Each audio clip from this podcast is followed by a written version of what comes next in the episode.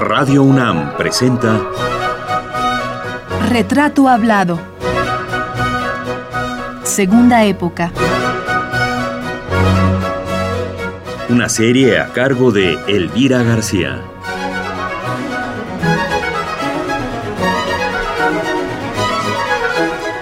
Esta serie, que vivió su primera etapa de 1979 a 1987, hoy está de regreso en Radio UNAM para iniciar una segunda época, en la que incluiremos no solo a artistas mexicanos con reconocimiento mundial, sino que ahora tendremos también a eminentes investigadores y científicos egresados de la UNAM, nuestra universidad.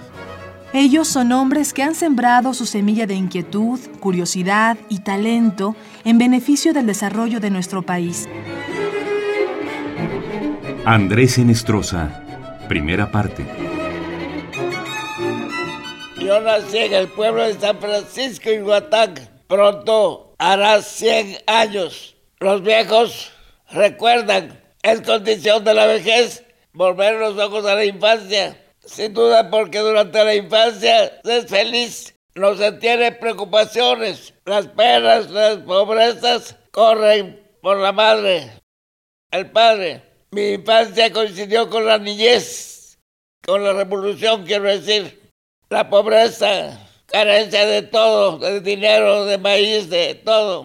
Pero el niño olvida todo, menos del día que comió. Yo recuerdo mucho cuando el día del examen o primer día de clase, las mamás, por pobre que fueran, procuraban que su hijo estrenara camisa, pantalón, zapatos o guaraches. De eso me acuerdo mucho cuando había profesor, porque era la revolución y no había profesores. Algunos llegaban, como no se les pagaba, se iban. Yo aprendí a leer en mi casa con mis hermanos.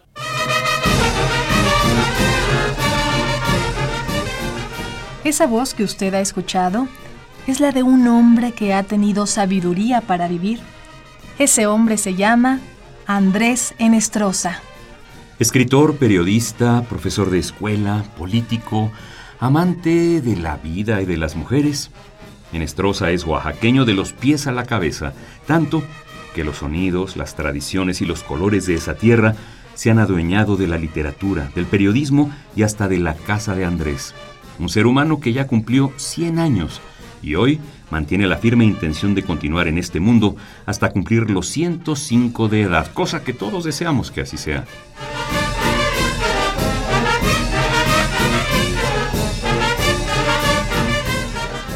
Es con Andrés Enestrosa, creador multifacético, adorador de la mujer, persona de buen humor y mejor ingenio, con quien conversaremos a lo largo de todo este mes. Escuchemos pues a este personaje que nació en San Francisco, Ixhuatán, Oaxaca, el 30 de noviembre de 1906.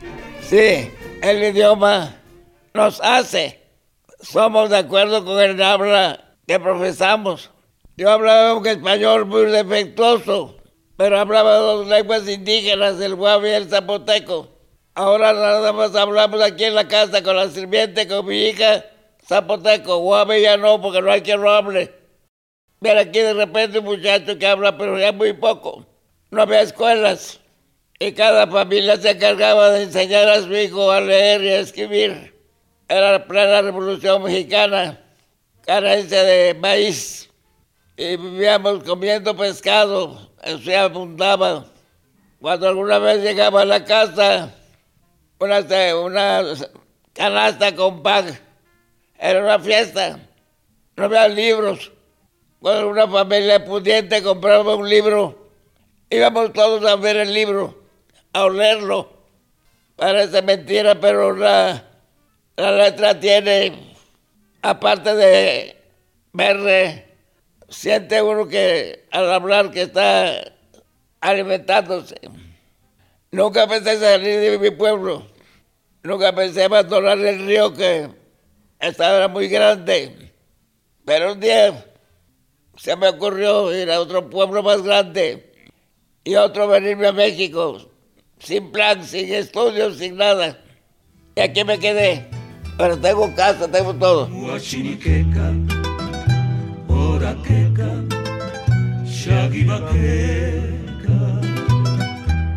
Habiendo vivido largos 100 años, Andrés Enestrosa no ha escrito muchos libros. No son más de una decena los que conforman su bibliografía. Pero de entre esos 10 figura, sin duda, uno que es fundamental para él y para sus seguidores. Se trata de El retrato de mi madre, breve estampa literaria que creó en forma de carta en 1938 y que publicó por primera vez en la revista Taller. El editor responsable de Taller fue ni más ni menos que Octavio Paz. El poeta figura entre los primeros que leyeron y reconocieron que, en el retrato de mi madre, estaba ya una enestrosa de gran calidad literaria. Don Andrés no era tampoco tan joven, contaba ya con 32 años cuando vio publicado el retrato. 42 años después de ese hecho, Octavio Paz rememoraba sus épocas como responsable de la revista Taller, así como ese primer texto literario de Enestrosa. Esto dijo Octavio Paz en 1980. Pienso sobre todo en el relato de Andrés Enestrosa y en su extraordinaria juventud. No tiene una arruga.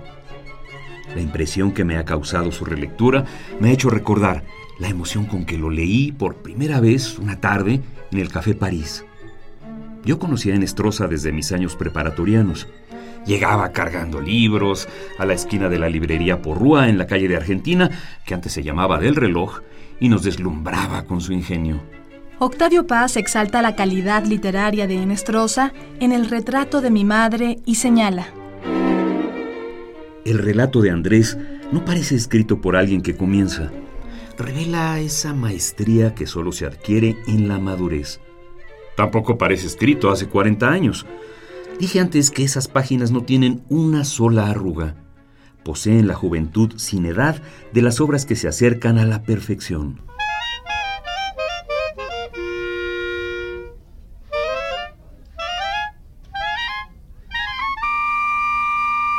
Pues bien, he aquí una probadita del retrato de mi madre en la voz del propio Andrés Enestrosa, en una grabación realizada por el ingeniero Rodolfo Sánchez Alvarado para Voz Viva de México hace ya más de 30 años.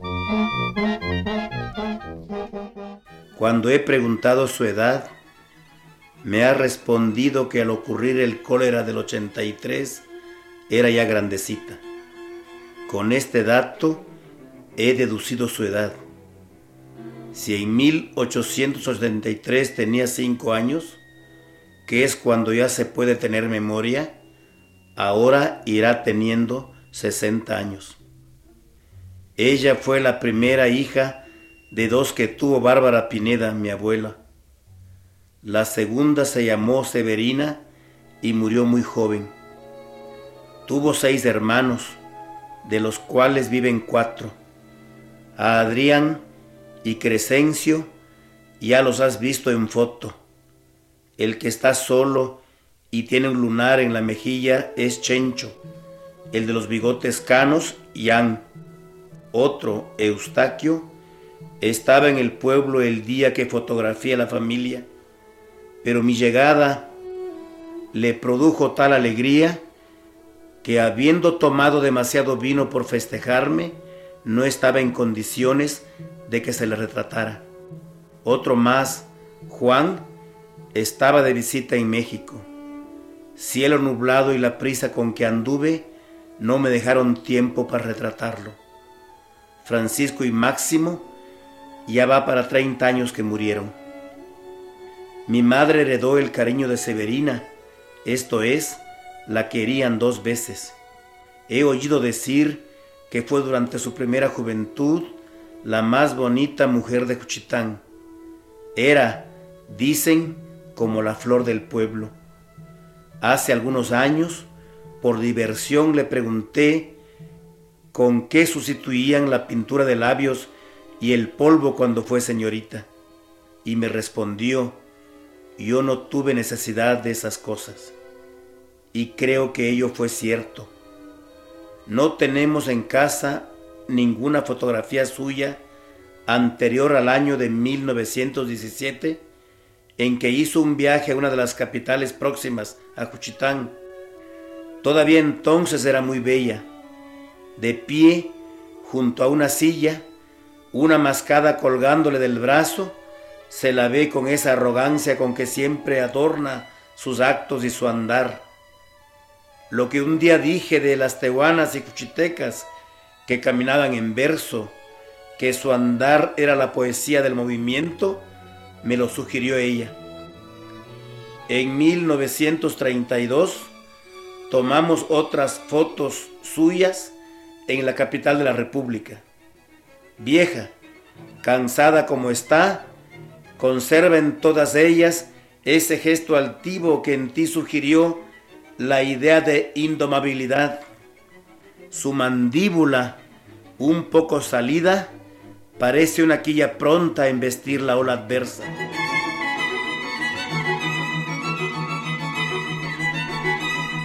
Ahora nosotros leeremos para ustedes otro fragmento de esa hermosa descripción que Enestrosa hace de su madre, doña Tina Mann.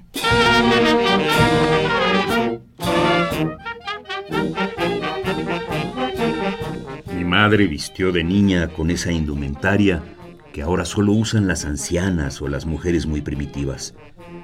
En rigor, es el traje más auténticamente zapoteca. Los idolitos zapotecas lo atestiguan. Debió ser una fiesta ver en cuerpo niño traje antiguo. Pasó su niñez en el rancho. Cantos de aves, flores silvestres debieron darle la primera lección de belleza y de amor. Y el mar, que en todo ha de estar presente, la primera lección de infinito.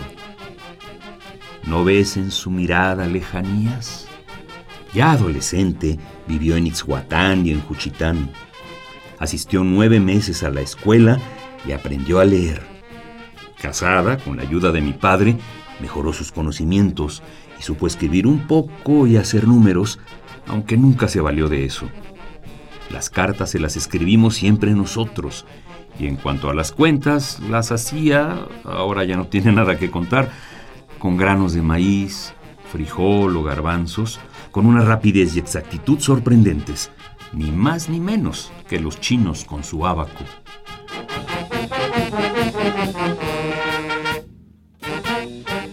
¿Alguna vez de niño y puber se sintió marginado por no hablar español? Nunca. Al contrario, yo tengo orgullo de mi cuna, tengo orgullo de mi niñez tengo orgullo de que hable yo lengua indígena antes que hablar español. No lo oculto. No hay idioma superior a otro idioma. Puede ser que tenga más palabras, que esté más desarrollada, pero en cuanto podemos entendernos en lo esencial, todos los idiomas son iguales. Hemos muy orgullosos con el y el zapoteco y un precario español. Pero he hecho otra cosa en los últimos 80 años aprender español, memorizar lecciones, recitaciones, párrafos enteros.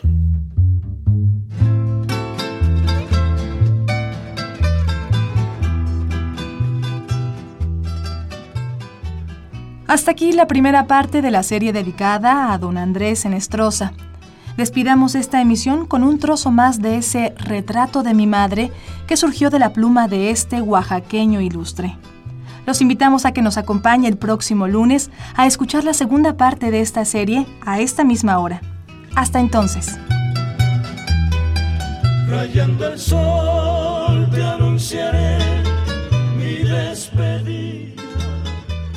Muchas veces yo con el lápiz, ella con sus granos, me ha ganado haciendo cuentas.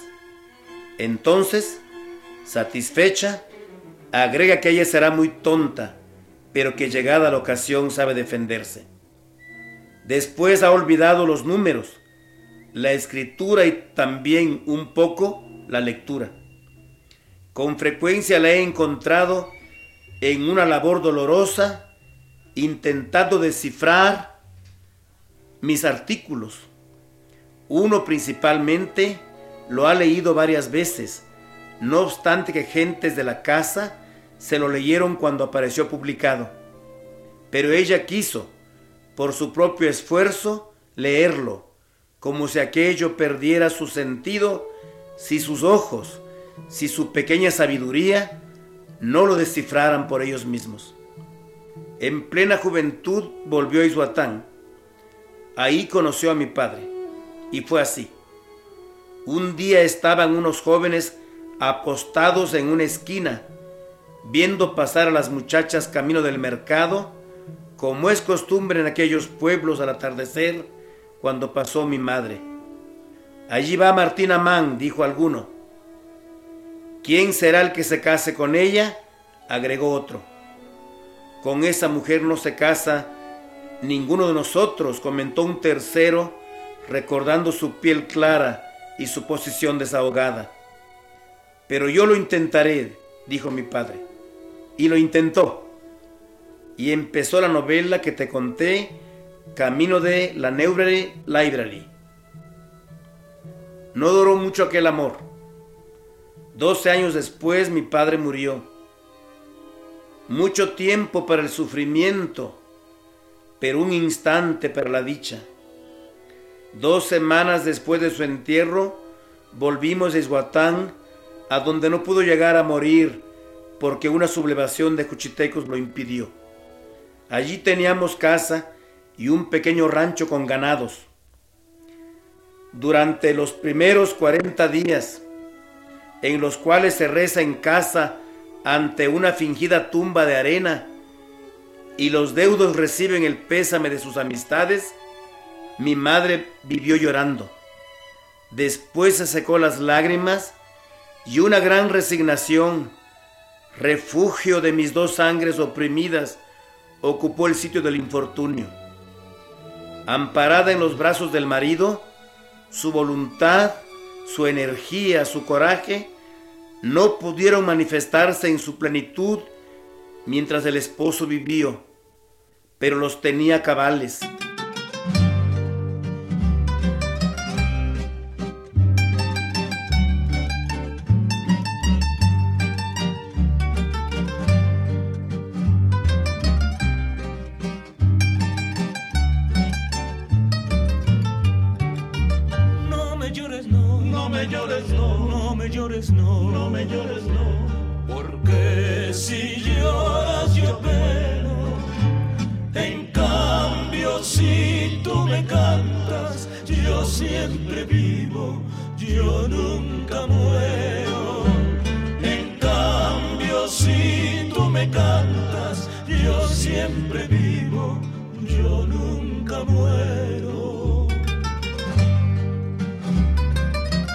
Participamos en este programa en la grabación José Manuel Luna, en el montaje Miguel Ángel Mendoza, en la producción Liliana Reyes e Isela Villela Voces, María Sandoval y Juan Stack.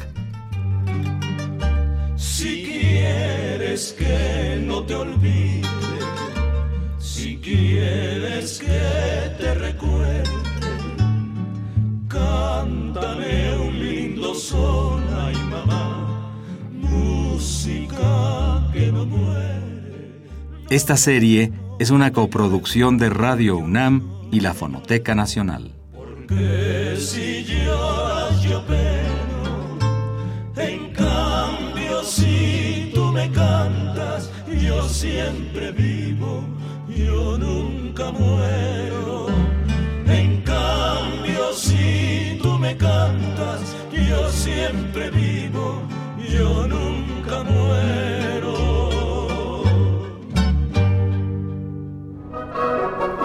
Radio UNAM presentó Retrato hablado. Segunda época. Una serie a cargo de Elvira García.